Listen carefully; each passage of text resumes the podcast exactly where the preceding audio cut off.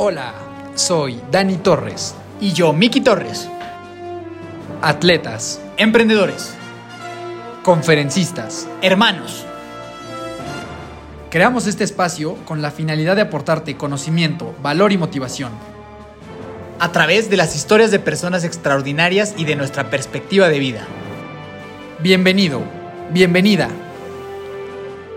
Los hermanos de fuerza están aquí.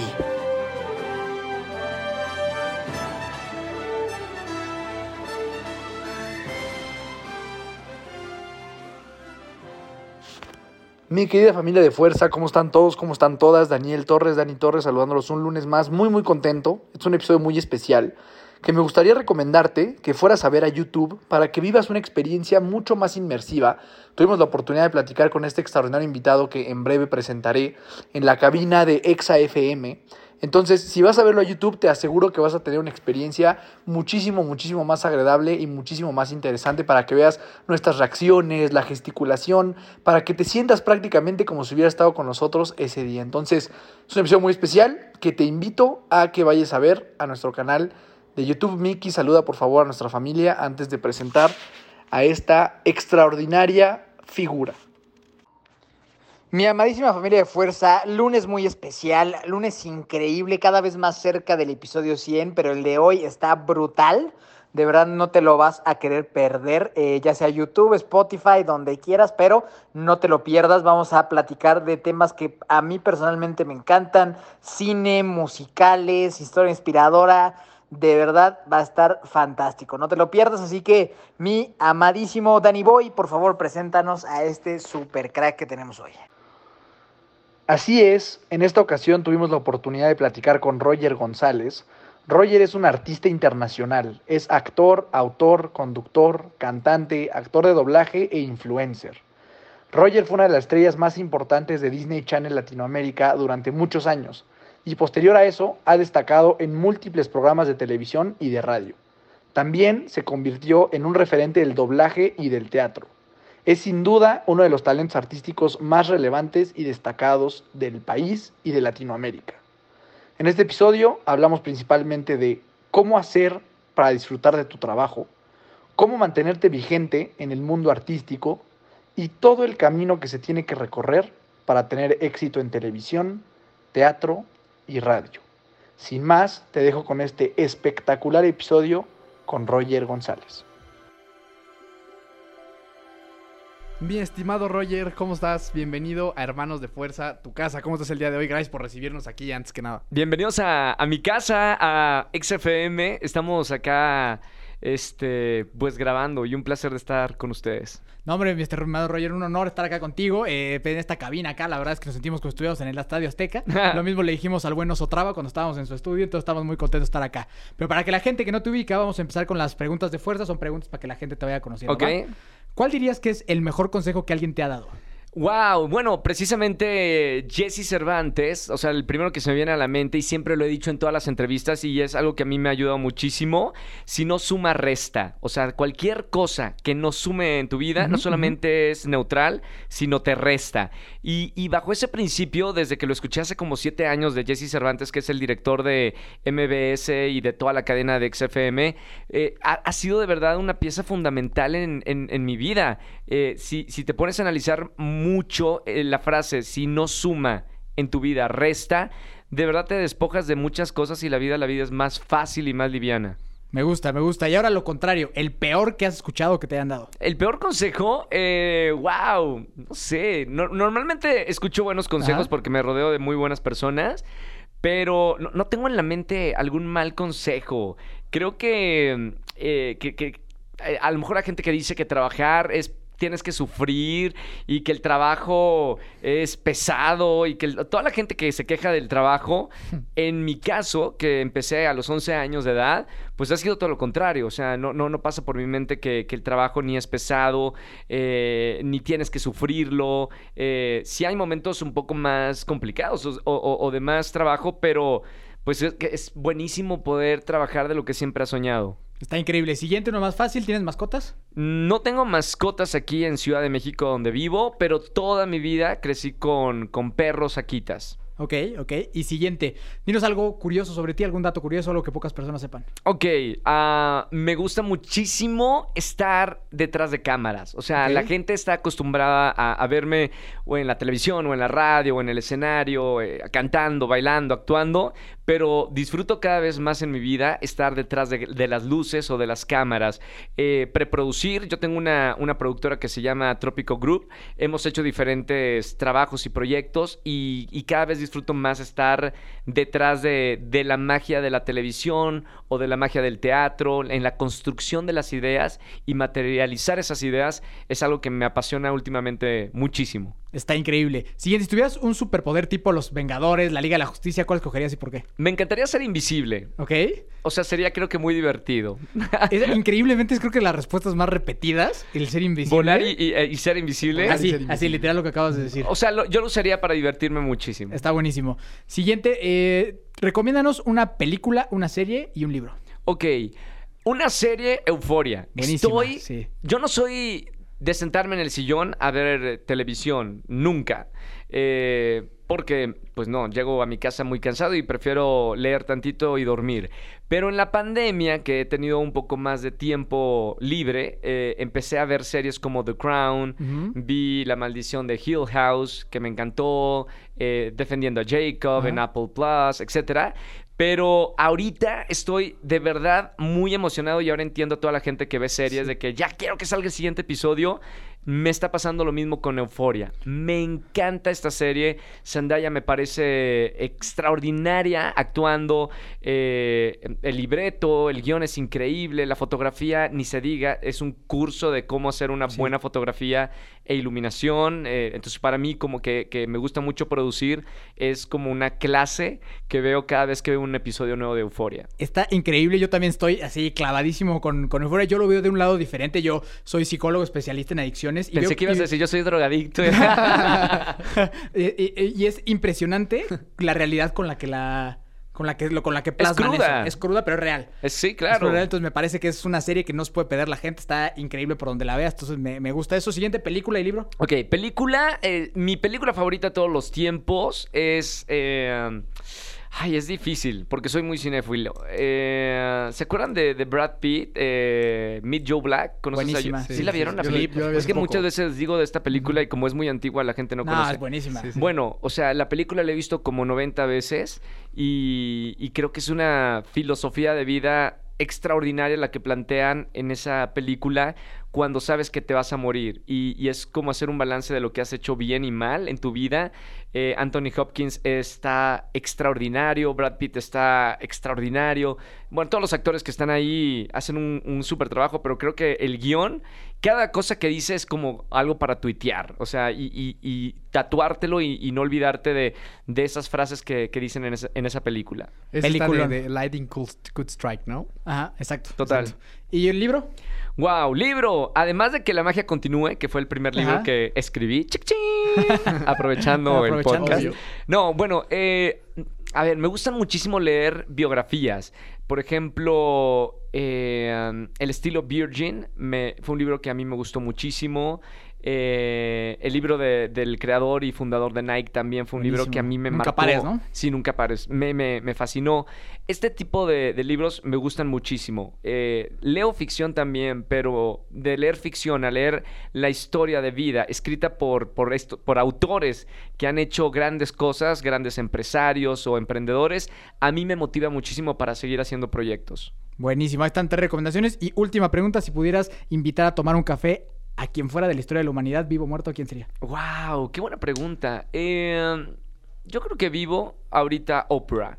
Me encanta, es una gran. eh, es una gran mujer, es una gran productora, es una gran eh, periodista, una gran comunicadora. Y definitivamente yo creo que tendríamos una muy buena plática con Oprah. Buenísimo. Esas fueron las preguntas de fuerza. Gracias. perfectas. Vámonos. no, no, terminamos. empezando esto. Ahora sí, Ahora sí, Dani. vamos a empezar, mi estimado. Esto era nada más para calentar. Era para calentar, para que la gente te, te Sí, sí, sí. conociera un y ya estoy poquito. nervioso, imagínense. para que la gente te conociera un poquito. Mi amadísima familia de fuerza, aquí Miki Torres, muy feliz de interrumpirles brevemente el épico episodio que estás escuchando para contarte una pequeña historia. Esta fue en el año 2017, cuando por primera vez corrí un medio maratón. Llegué sin entrenamiento estructurados, ni calzado adecuado, la verdad sin mucha idea de lo que estaba haciendo, pero con muchas ganas de cumplir ese sueño que en ese momento lucía imposible. Para alguien con cero historial deportivo, con seis meses de haber dejado de fumar una cajetilla diaria y que había sufrido de sobrepeso y alcoholismo. Pues así, así enfrenté mi primer 21K, que la verdad sufrí muchísimo. Llegué viendo estrellitas a la meta literal. Por no tener un buen calzado, no pude caminar bien los siguientes 15 días, pero a pesar de todo eso, ese día cambió mi vida para siempre y me hizo darme cuenta de lo maravilloso que es el cuerpo y lo mucho que mentalmente nos limitamos y también la poca fe que llegamos a tenernos. Así que hoy te quiero hacer una invitación a que creas en ti, a que te atrevas a hacer algo que nunca has hecho, a correr el medio maratón de rock and roll el 8 de mayo en Toluca. Y para que no te pase lo que a mí, te invito a unirte a Hermanos de Fuerza, donde junto con nuestros socios de IBEN podemos acompañarte a lograr tus sueños y hacer cosas que parecían imposibles. No lo pienses y ve directo a iben.mx, diagonal hermanos, y únete a esta gran familia. Así que no me queda más que agradecerte a ti por escucharme, a Iben, a Cadence Pro y a RBMX por ser nuestros patrocinadores y hacer esto realidad. Ahora sí, te dejo con el épico episodio y pues nos vemos en la carrera.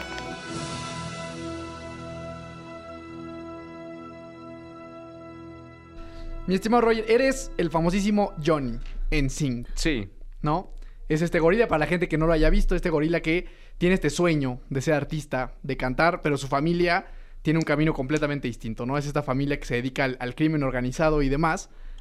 Tú, desde chiquito, tenías algo similar a Johnny el gorila de Sing. Digo, Totalmente. Obviamente, sabemos que tu familia no se dedicaba a lo mismo que se dedica el, el- el gorilita Johnny. O no sabemos. O no sabemos. O- en o sea, ah, por lo menos yo no sé. ¿eh? Por lo menos no que todo el mundo sepa. Pero me imagino que tú, de alguna manera, eras este niño con este sueño vibrante de ser artista, salir en la tele, cantar, actuar, todo lo que lograste.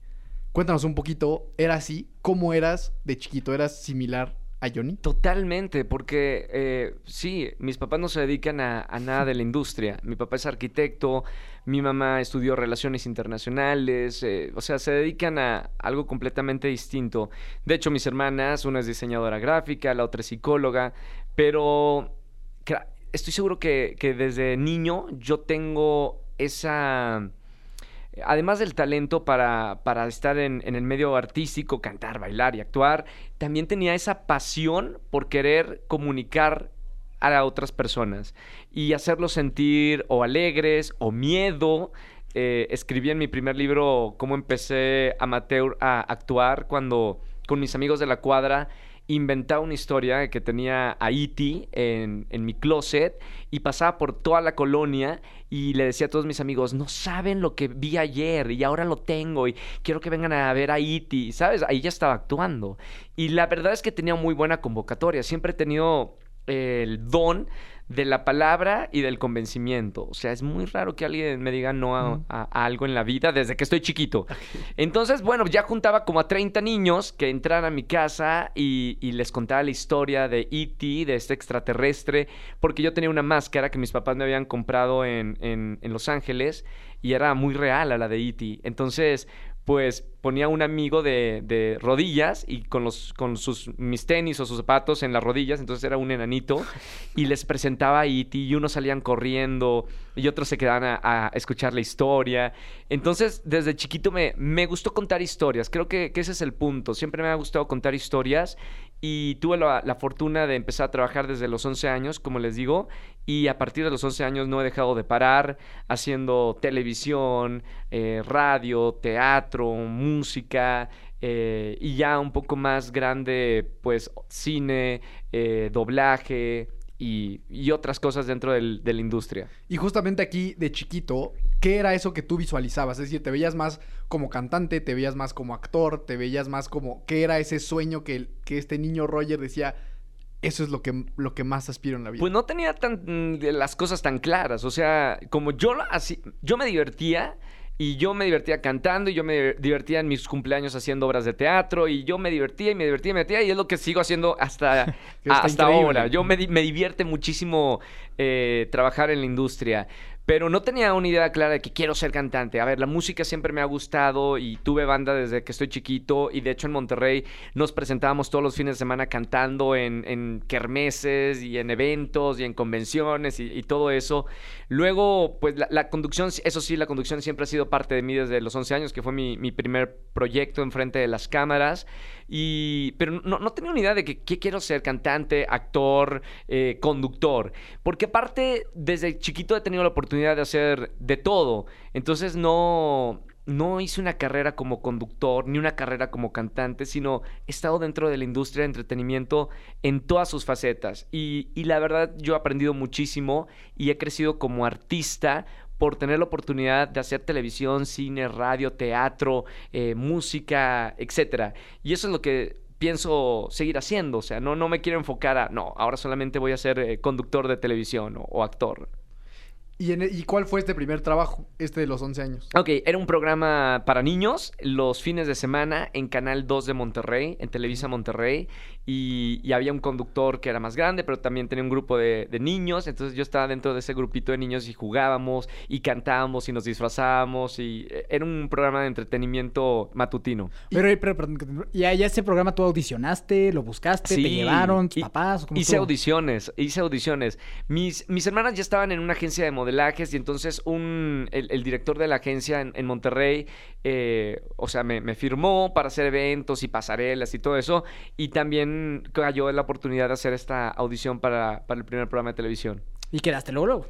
Pues no sé si lo, lo o sea, luego, luego no, hubo, hubo, audición de, de mucha gente y, y, pues sí, me, me eligieron, pero ajá, pues ajá. sí, pasó por la audición mucha gente que quería estar en el programa.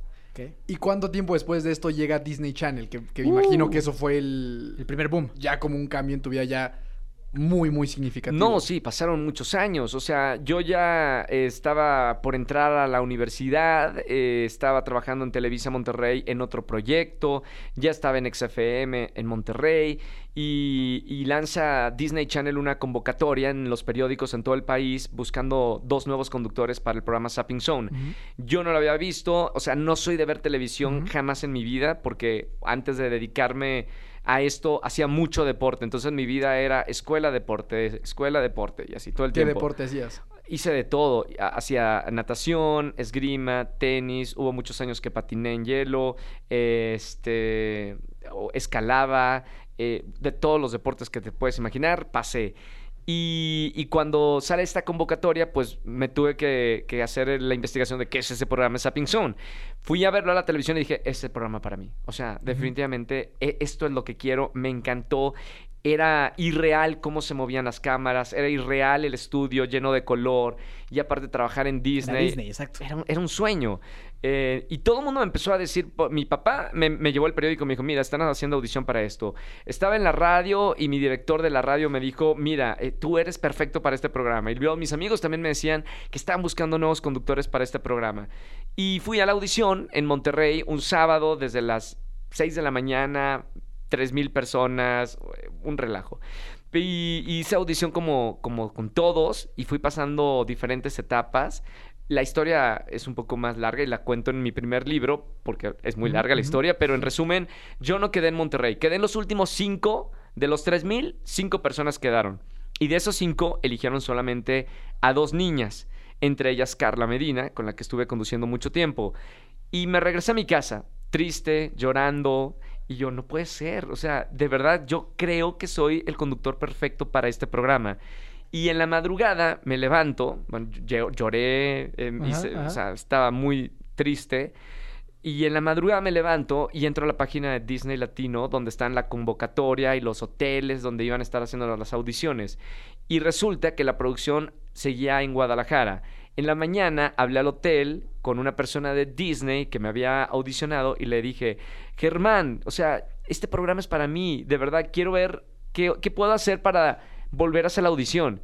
Y me dice, Roger, estamos en Guadalajara, ya estamos haciendo la audición, no puedes venir aquí, pero sigue Ciudad de México. Si tú quieres volver a hacer la audición en Ciudad de México y desde cero, como si nada, pues no está en, en los estatutos que no puedas audicionar otra vez.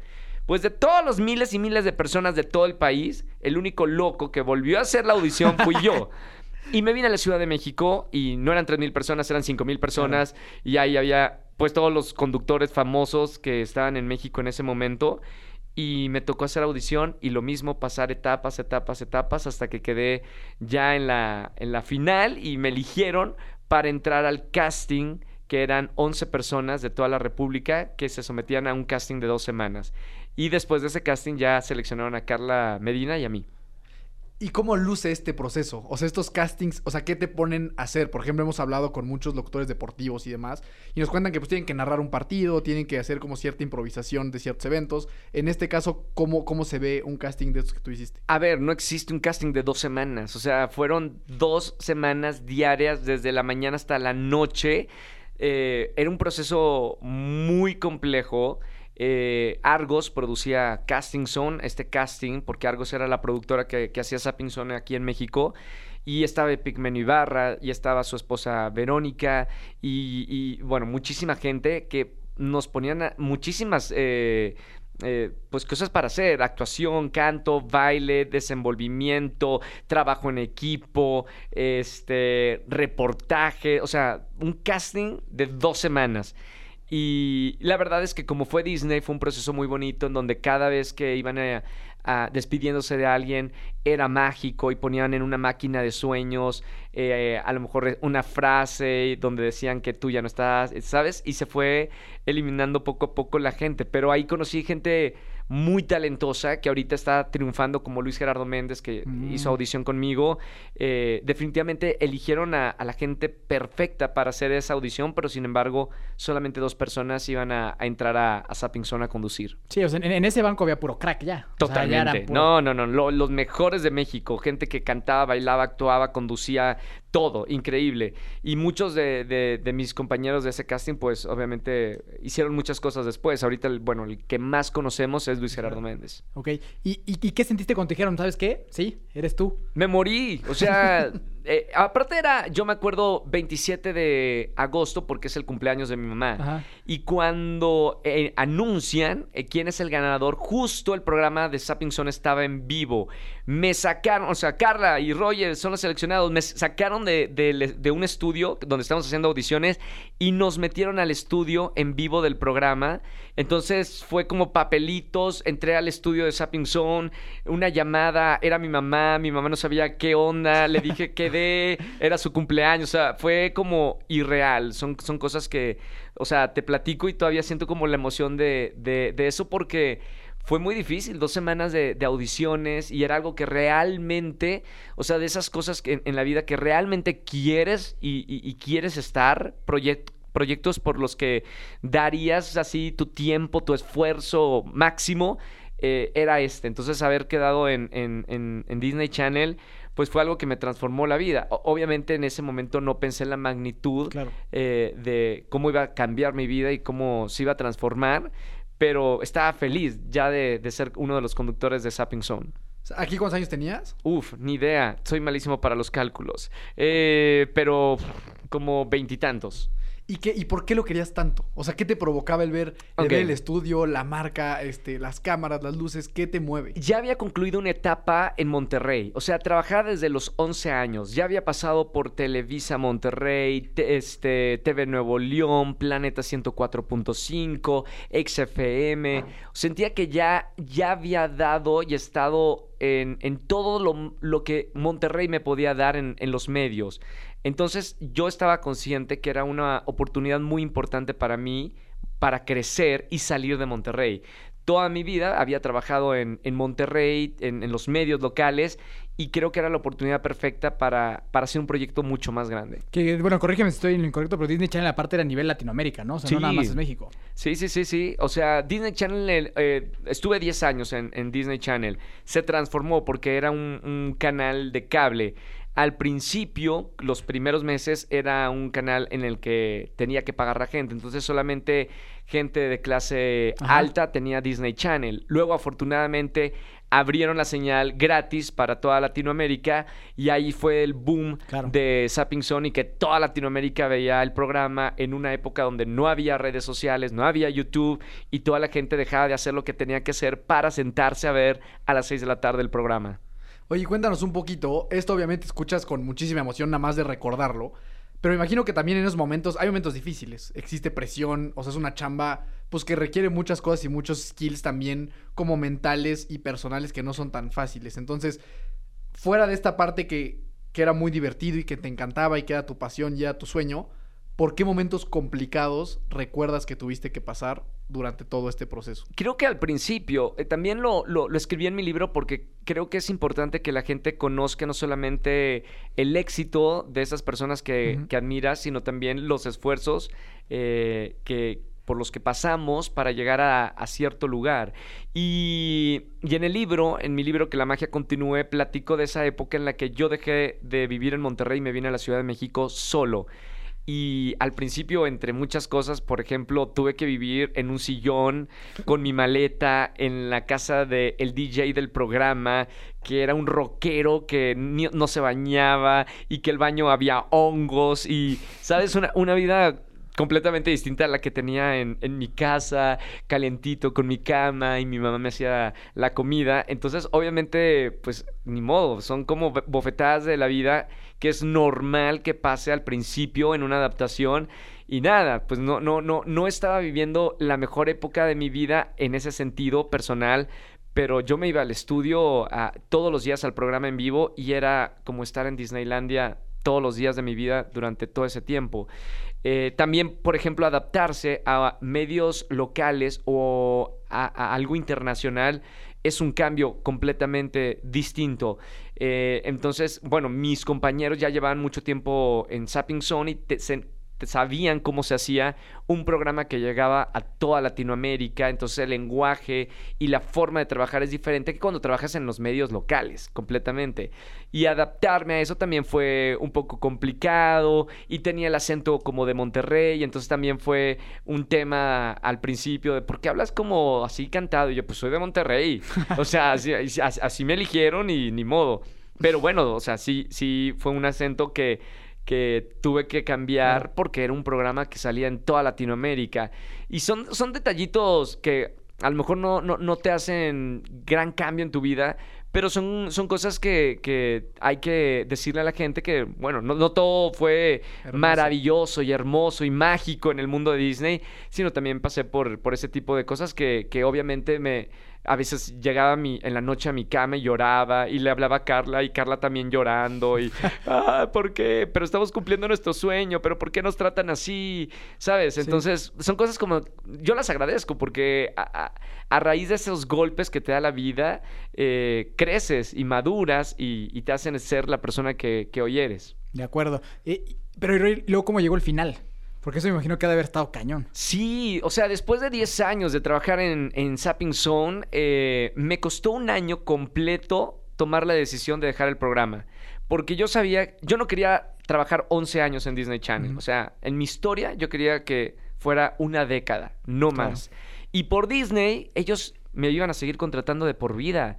Y luego iba, tenía la oportunidad de hacer eh, Violeta, que era una serie de, Disney, y, muchas cosas, porque además me trataban, Disney me trataba increíble, me daban eh, casa, gimnasio, celular, eh, viajes a México, no tenía que hacer audiciones, tenía la oportunidad de desarrollarme como artista en todos los sentidos, entonces era difícil dejar esa zona de comodidad pero definitivamente yo tenía ya ganas, obviamente, de madurar, decirle a la gente, o sea, soy esta persona, no tan, tan no soy tanto como me ven en televisión.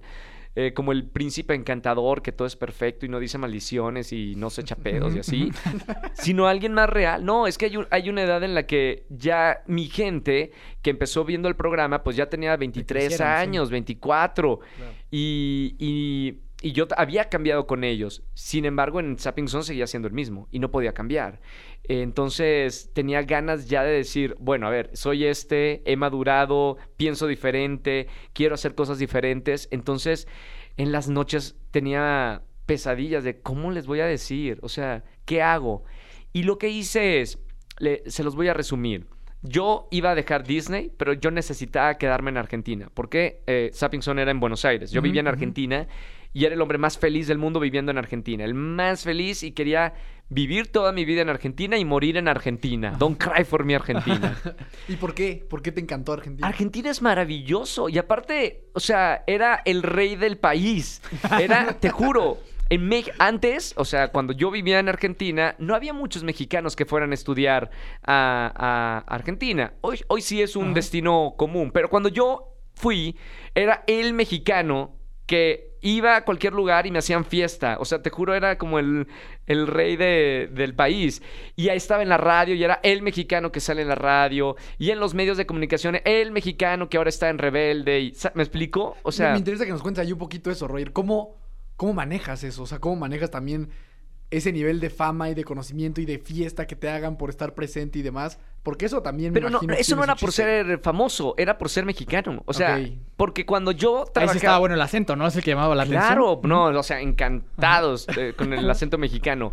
Eh, cuando yo fui a Argentina, el programa Sapping Zone no salía en Argentina porque tenía conductores argentinos. Ajá. Argentina, Chile, Uruguay, Paraguay eran conductores argentinos.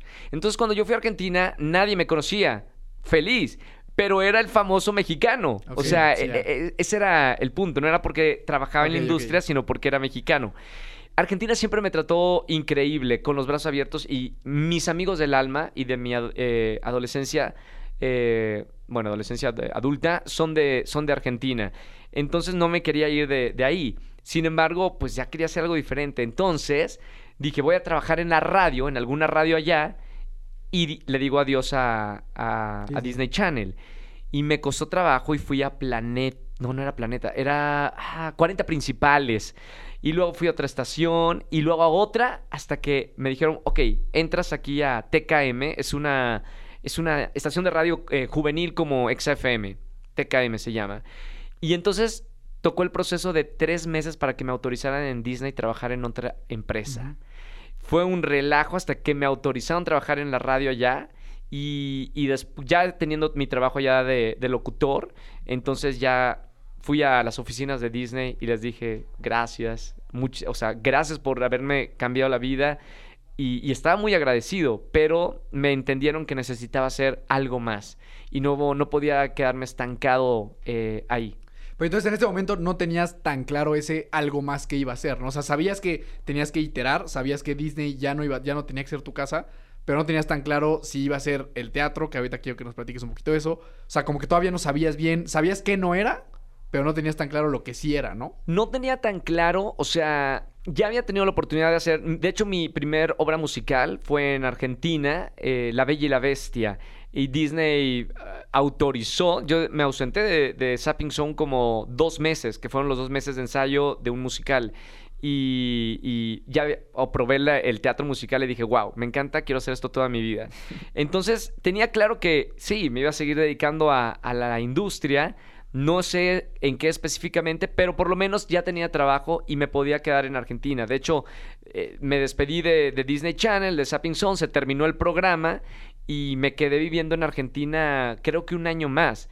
Hasta que ya mi manager, que era de México, eh, bueno, eh, surgió la, la- la posibilidad de hacer teatro musical aquí en el país y otro programa de televisión y me vine a México.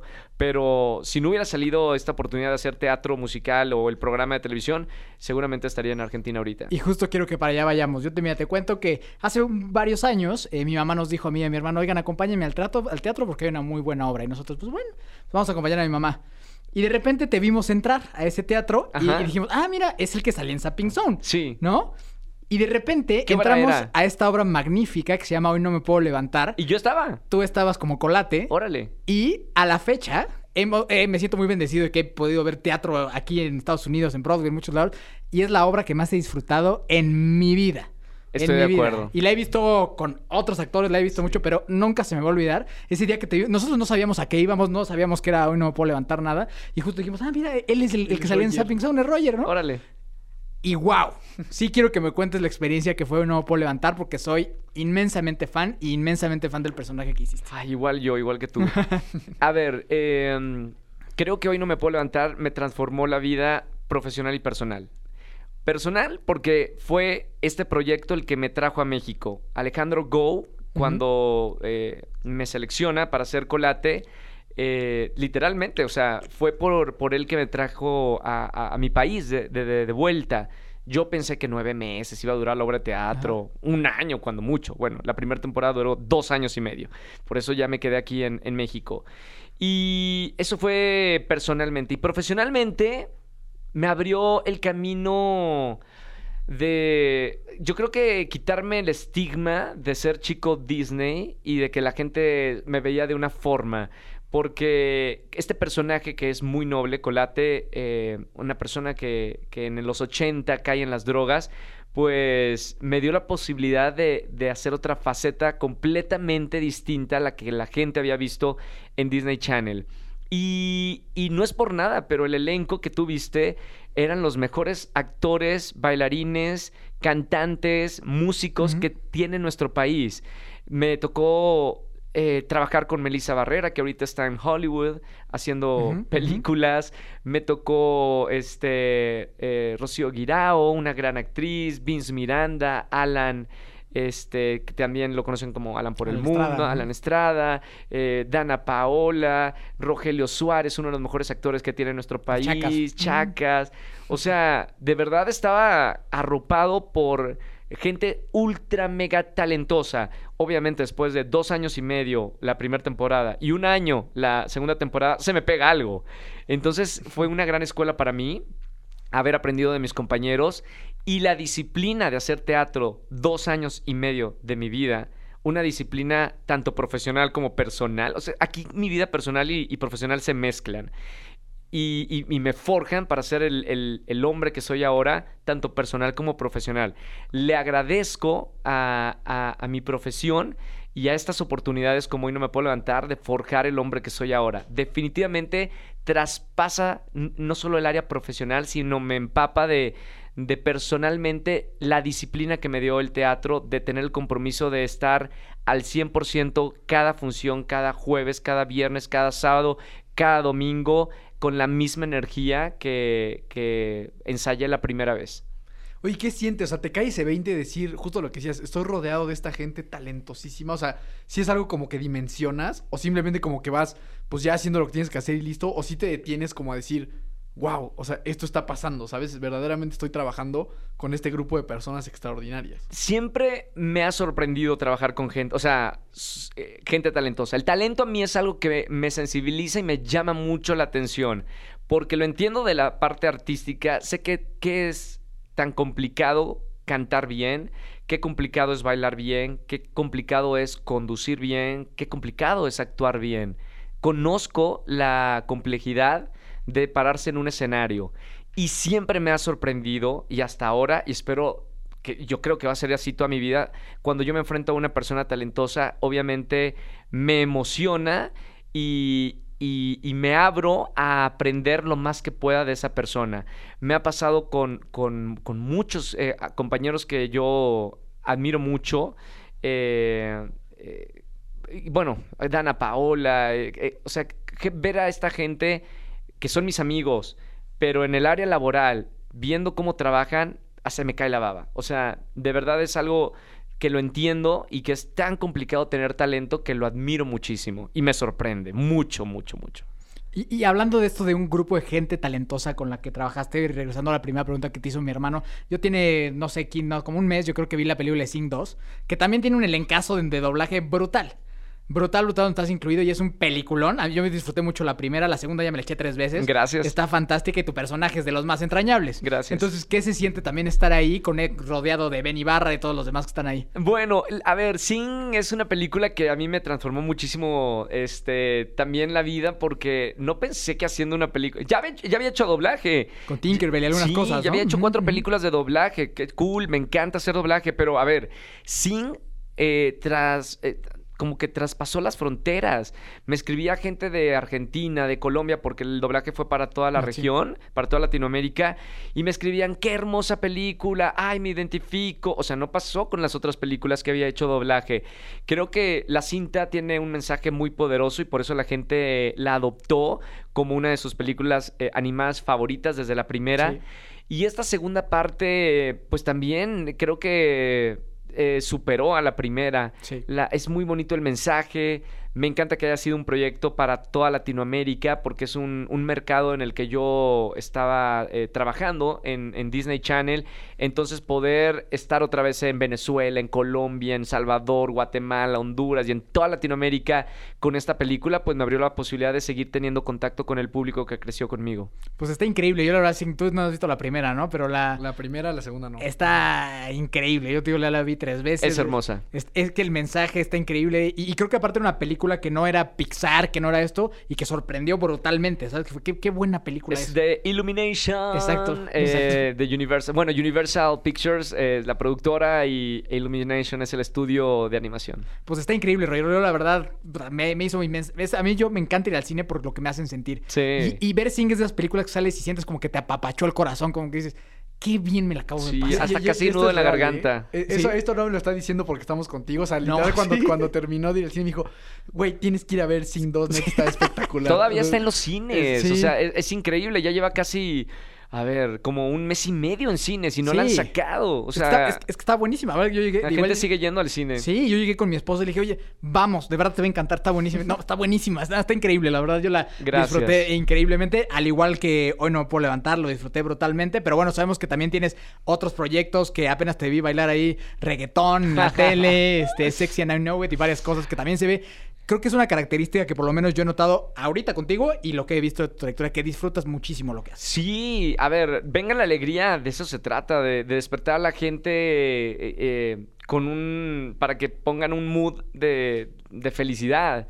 O sea, en lugar de, ver algo que te haga este, estresarte al, al iniciar el día, nosotros pues jugamos mucho, hacemos dinámicas, tenemos esta sección de Reyes del Playback y de eso se trata, de entretener a la gente en la mañana durante cinco horas. Y de todo esto, Roger, ¿tienes alguna, seguro es una pregunta complicada, alguna disciplina que te guste más? O sea, porque yo platicaba con mi mamá de que íbamos a, o sea, que grabábamos contigo y demás, y decía, puta, es que canta, baila, actúa, hace doblaje, dentro de todo este espectro de cosas que has hecho, ¿tienes algo que diga, que digas, es, todo me encanta, pero esto en particular me vuelve loco? Es bien difícil. Si es algo que me preguntan, eh, es que todo es tan diferente. Me encanta, les, les voy a explicar, a ver si puedo llegar yo mismo a una conclusión. La radio me encanta porque hay que ser un muy buen comunicador para estar en un micrófono. No pasa lo mismo en televisión. En televisión puede estar eh, alguien medianamente bueno. En la radio no puede estar alguien medianamente bueno en un micrófono. O sea, tienes que tener una eh, facilidad de transmitir emociones solamente a través de tu voz, nada más. En la televisión hay otros artilugios como la sonrisa, que si te ves bien, etcétera, para conquistar al público. Entonces, bueno, televisión es muy divertido. Eh, son eh, grandes equipos de trabajo y eso es lo que me fascina en la televisión, que es muy parecido al teatro, que hay muchísima gente trabajando y todo es como un reloj. O sea, en la escaleta se cumple por segundo. O sea, yo sé a las el programa empieza a 8.55, yo sé a las 11.33 qué estoy haciendo. Yo y todo el equipo de producción. Eh, es algo que se cumple como militar, pero por segundo. Y en 3, 2, 1 y te vas y mandas a otra cosa. Y tienes dos minutos para esto. Y, ¿me explico? Me encanta eso. Soy muy disciplinado y entonces eh, muy, muy, muy. Entonces la televisión me fascina por esa disciplina. Eh, el teatro me encanta porque pues es darle vida a un personaje y contar una historia una y otra y otra y, y un mes y, un año y mil funciones y dos mil funciones y es el reto de, emocionarte y, darle vida a ese personaje aunque lleves dos años y medio haciendo la misma, la mismo, el mismo movimiento, el mismo texto, eh, la misma historia. Eso a mí también me fascina, es un reto muy grande como actor. Este, la música me encanta porque siempre me ha acompañado, entonces sigo haciendo música. El doblaje para mí pues es nuevo porque este, pues es divertidísimo ver tu voz en, en un personaje completamente distinto y más en dibujos animados. Entonces como que de todo le encuentro algo súper apasionante. Sé que en mi vida me voy a dedicar a la televisión toda mi vida, sí. Al teatro también sí, a la radio A también. todas. Sea, todas así. Creo que no dejaría nada en realidad. Y súmale redes sociales, ¿no? Ahora, ¿cómo te has sentido con, también con todo eso? Porque también eres súper activo. A mí me encantan redes sociales desde un principio. O sea, fui de los primeros artistas en Latinoamérica en tener Twitter, eh, los primeros en tener TikTok, gracias a mi productor que está aquí enfrente de mí. Hola, José Andrés. Síganlo en TikTok también, que es una estrella de TikTok. Así, de los primeros, ¿no, José Andrés? De así, "Ha- haz TikToks. El tercero. Hace tres años, ay, yo el tercero, no. Hace tres años, cuando todavía ni había pandemia y la gente ni sabía de TikTok y, so- y mucho menos había artistas, eh, empecé a hacer TikToks. Porque me encanta estar ahí en la novedad, me encanta la tecnología, me encanta la, la posibilidad de las redes sociales de conectarme con el público. Eso me encanta, porque, a ver, en la radio sí tenemos llamadas y me conecto con el público. En la tele no, es como, ay, el Sí, conductor de televisión y nada Muy más te ven. Y ya, nada más, no hay, no hay una ida y vuelta, no hay nada. Y redes sociales es un, es un camino buenísimo para, para nosotros como artistas de conectarnos con el público, porque nosotros trabajamos en la radio, en la tele, en el teatro, en el cine, para el público. Si yo no puedo tener contacto con ese público, pues la verdad es que qué triste. Entonces sí uso mucho redes sociales para, eh, para escuchar lo que dice la gente, para reírme con la gente, para que me den opiniones, para todo. O sea, me, me encanta estar en contacto. Oye, Roy, ya para ir cerrando este, este episodio, tú, pues, evidentemente, has vivido muchísimas cosas eh, en tu vida, ¿no? Y eres una persona que yo considero muy exitosa. Y ojo, no por lo que has hecho, sino por cómo veo que te comunicas alrededor de lo que has hecho. Se ve que es una persona genuinamente feliz con lo que hace. Y, yo, y para mí, de eso se trata el éxito, ¿no? No se trata de, de cuántos seguidores tienes, ni de si saliste en la tele o no, sino de que verdaderamente disfrutes lo que estás haciendo. Y yo hoy lo veo materializado a un metro de distancia, ¿no? ¿Qué lecciones le podrías dejar? Que me voy a decir tres cosas. Que yo te diga, Roger, necesito que me des tres tips de las cosas que tú has vivido alrededor del tema que tú quieras que consideres importante. ¿Qué me podrías decir? A ver, voy a decir algo que últimamente he estado súper a favor. Usen menos redes sociales. Yo tengo que usarlas porque trabajo de las redes sociales. Si no te dedicas a las redes sociales, no las uses. Borra Instagram, borra todas las redes sociales. Las redes sociales le hacen mal, sobre todo a las personas que no tienen una, una seguridad ya hecha o una personalidad ya estable o, y peor, si, sabes que eres una persona que tiende a deprimirse, que tiende a no valorar la vida, eh, cierra redes sociales, aíslate de las redes sociales. Les repito, yo solo las uso porque trabajo de eso.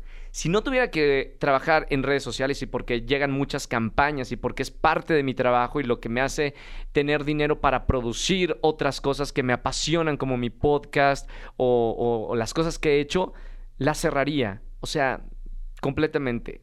Les va a hacer muy bien hacer, ver menos redes sociales y menos lo que hace otras personas en lugar de enfocarse en su vida. Dos, hagan todo con pasión. O sea, si no van a hacer algo con pasión desbordada, no la hagan.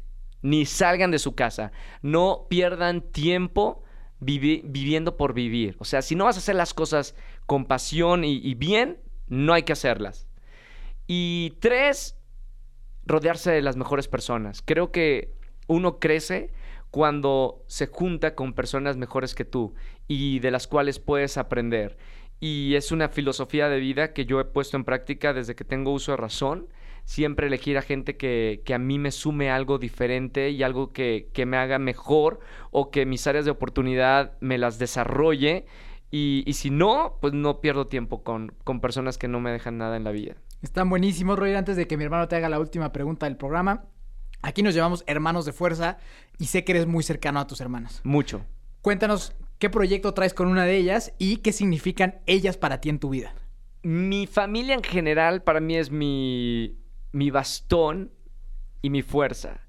Es mi motivo para mi motivo para vivir, porque mis papás son los que me han dejado el legado de, vivir la vida como la vivo ahora, mi papá y mi mamá. Y son mi bastón porque obviamente en momentos difíciles los primeros que voy a, a- cobijarme es con mi familia.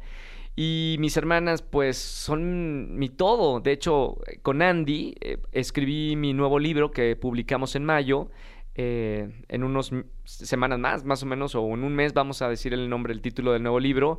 Pero es un libro que a mí me encanta compartirlo con la gente porque hablamos de las emociones justamente y de la depresión. Mi hermana es psicóloga y tras la pandemia a todo mundo nos, nos des- descolocó y si había algún problemita ahí se acentuó. Entonces quiero que sea una herramienta este libro de volver a acomodar a las personas, resetear esas, esas áreas de, de nuestra vida, el área mental, espiritual y emocional, eh, resetearlas y empezar a vivir de la forma más genuina donde te sientas plenamente feliz y realizado o realizada. Es, es un libro de verdad hermoso y, y bueno, haberlo hecho con mi hermana que conoce tanto el tema de, de psicología, de las emociones y de la ansiedad y de la depresión, creo que es una herramienta bastante importante que la gente lo va a tomar con, con mucho cariño como lo hicimos. Pues muchas felicidades, mi estimado Roger, y lo esperamos con ansias. Gracias, Está gracias. increíble, Roger. Y ahora sí, la última pregunta que le hacemos a todos los episodios, de, a todos los episodios, a todos los invitados del programa.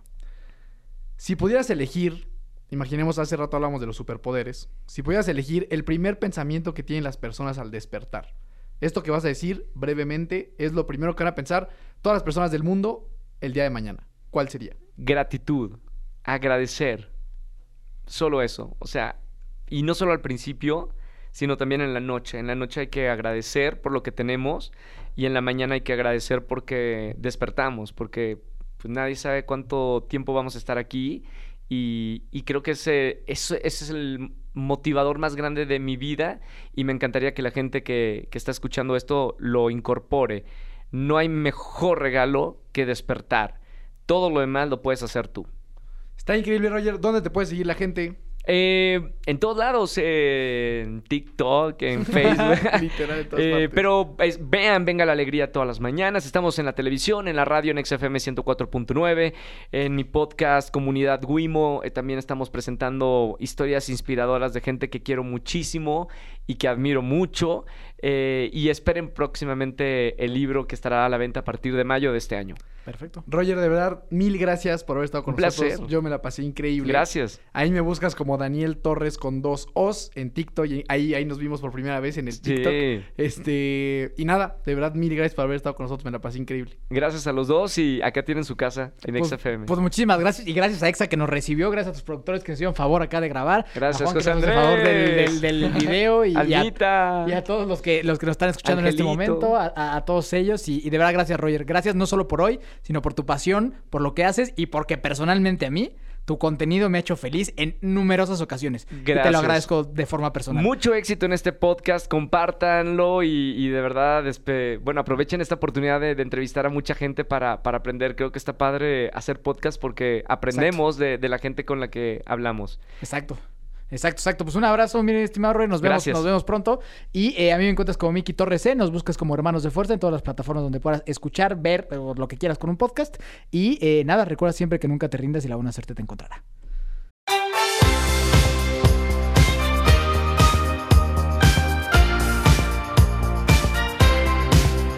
Na na na na na na na na Hey hey hey Adiós